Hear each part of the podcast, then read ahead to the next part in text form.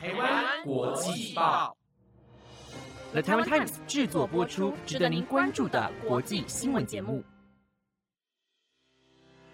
欢迎收听台湾国际报，我是威婷，马上带大家关心今天十二月十三号的国际新闻重点。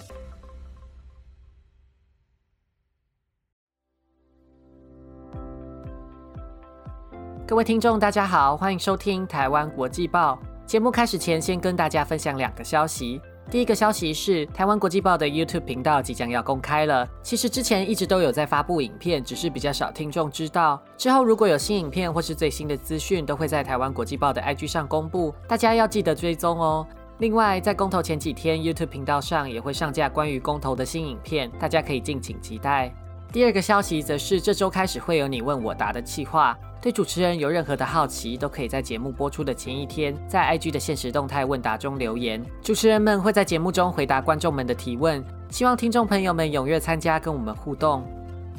而今天的新闻将带您关注：唐宁街传出在去年疫情严重时违反防疫规定举办圣诞派对，维基解密创办人流亡多年，可能要被引渡回美国受审。墨西哥的重大交通意外，满载移民的连接车翻覆，造成五十五人身亡，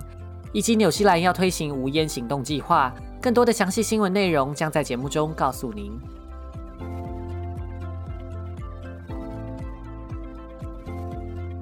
首先带您关注英国政治新闻：英国首相强生的保守党政府面临违法兼职风波后，又再一次陷入违反防疫规定的丑闻。首相官邸唐宁街十号被怀疑在去年十二月的时候违反防疫规定，在室内群聚举办圣诞派对，且没有保持社交距离。当时英国疫情严峻，伦敦进入第三级警戒，禁止除了工作之外的任何室内群聚，也禁止在工作场所举办餐会活动。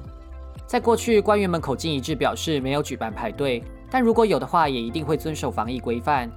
在上礼拜四，英国独立电视网取得独家片段。是时任唐宁街发言人史翠顿在排练记者会时的录影。政府的幕僚假扮成记者提问，有关唐宁街圣诞派对的事情如何解释？史翠顿回答：这个不存在的派对是工作会议，而且没有保持社交距离。边讲边忍不住发笑。这个证据引起各界哗然，包括许多保守党的议员都向强生问责，批评他管理不当。强生后来在国会答询时道歉，但依然坚称幕僚向他保证绝对没有举办派对。强生的回应并没有有效的止血。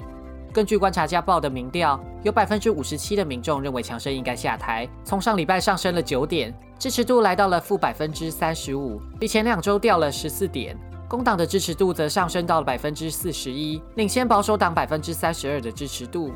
除了因为一连串丑闻，领导能力备受质疑，强生也因为在上周宣布应对欧密克变种病毒的 B 计划，加强强制戴口罩等防疫规定，引发许多保守党议员的反对。有些保守党议员已经在考虑寄出不信任联署，只要有百分之十五的议员提议，强生可能面临下台的威胁。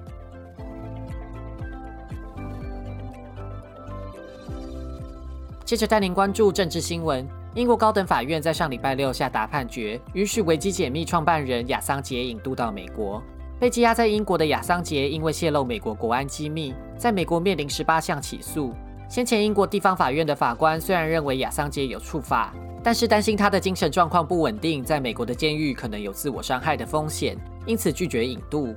而这次的上诉由美国获胜，美国保证亚桑杰会被人道的对待，且不会被关押进最高维安的监狱，也不会遭受个人监禁。这些保证足以说服法官推翻地方法院的决定，因而允许引渡。从判决结果来看，亚桑杰的引渡势在必行，也引发无国界记者、国际特赦组织等人权团体的反对。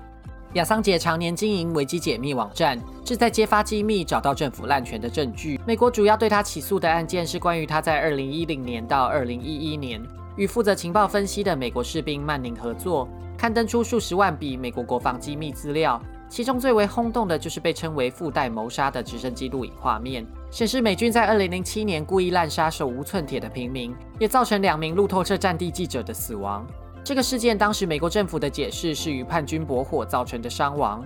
因为这个外泄事件，亚桑杰被美国起诉，指控他涉嫌共谋，并且害入政府电脑，违反间谍法。2010年，亚桑杰人在英国。当时他在瑞典面临性侵指控，被瑞典政府起诉并要求引渡。亚桑杰否认了所有的指控，声称这只是为了让他被引渡到美国的借口。英国法院后来裁定他要被引渡到瑞典，他不服上诉。二零一二年，英国最高法院驳回了他的上诉后，他逃到厄瓜多大使馆寻求政治庇护，在使馆内待了整整七年，直到厄瓜多取消他的政治庇护身份，他被英国警方扛出大使馆进入羁押，直到现在。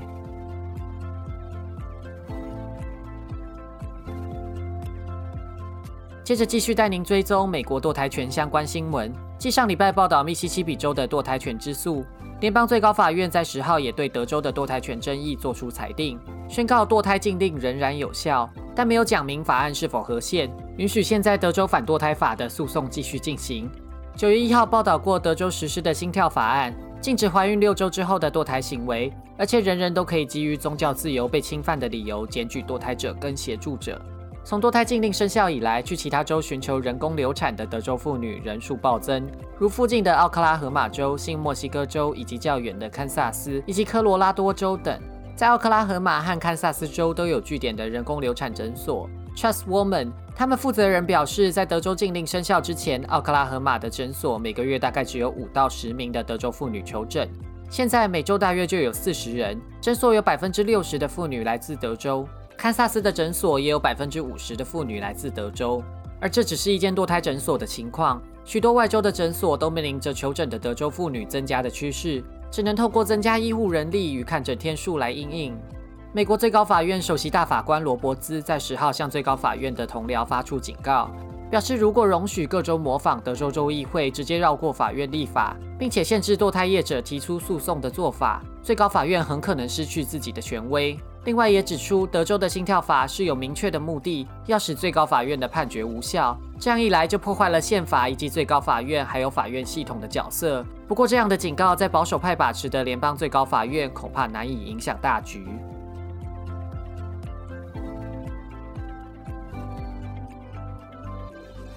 接着带您关注移民相关新闻。墨西哥南部奇亚帕斯州在九号，一辆载着约一百六十名中美洲无证移民的大型连接车。行驶在通往美国的主要道路时，高速行驶翻覆，造成五十五位移民身亡，一百多人受伤，是近十一年来最惨重的移民死伤案件。车祸的罹难者多是来自瓜地马拉、洪都拉斯、厄瓜多、多米尼加共和国与墨西哥。来自瓜地马拉的幸存者帕切科表示，车子似乎超速行驶之后便失去了控制。最先到场的救护人员表示，许多无证移民因为害怕被当局拘留而负伤逃离现场。事件发生后，墨西哥总统敦促华府重新思考移民政策，并且表示，如果美国想避免移民涌入，就应该投资中美洲的社会计划，才能根本性的解决问题，避免悲剧发生。而美国驻墨西哥大使馆也宣布成立行动组织，并表示，美国、墨西哥将与其他区域国家联手合作，拘捕需要为翻车意外负责的人蛇集团。这趟偷渡至美国的旅程漫长、危机四伏，而且所费不赀，还需要面对美国与墨西哥的弃捕和遣返。但每年还是有数以千计的人铤而走险，试图逃离中南美洲的动荡、贫困生活。为了避免被发现，偷渡者寻求的替代方案之一就是搭乘密不透风的连接车或是货车。往往超载不仅有交通安全的疑虑，也可能因为缺氧、饥饿等各种原因在半途中死亡。而据悉，业者通常会向每位移民收取超过一万美元，折合新台币二十七万七千元的偷渡费用。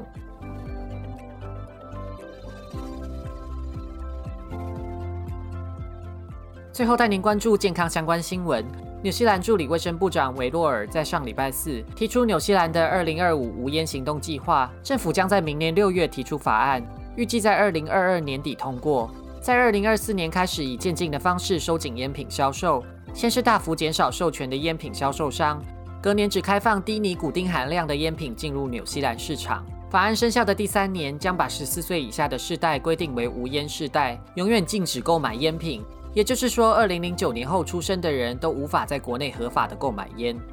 政府希望这个计划能在二零二五年前将吸烟人口降至百分之五以下。目前的吸烟人口是百分之十一点六，但吸烟的健康问题也呈现族群跟阶级的不平等。毛利人的吸烟人口就远高于平均，高达百分之二十九，纽西兰医疗协会理事长亨佛瑞表示，每天平均有十四个纽西兰人因吸烟而死亡，三分之二的吸烟者都会因为吸烟的相关疾病致死，强调杜绝烟害的重要性。路透社报道，如果这项法案通过，纽西兰将成为世界上对烟品销售管制第二严格的国家，仅落后于全面禁烟的不丹。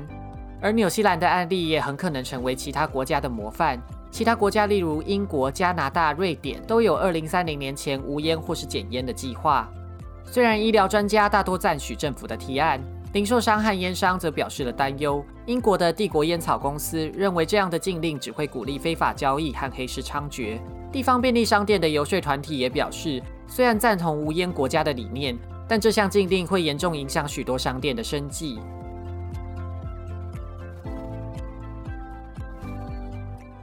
以上节目皆由了台湾 Times 直播。大家对这周的新闻有什么样的想法，都欢迎来台湾国际报的 FB 跟 IG 留言告诉我哦。感谢您的收听，我是威婷，我们下次再见。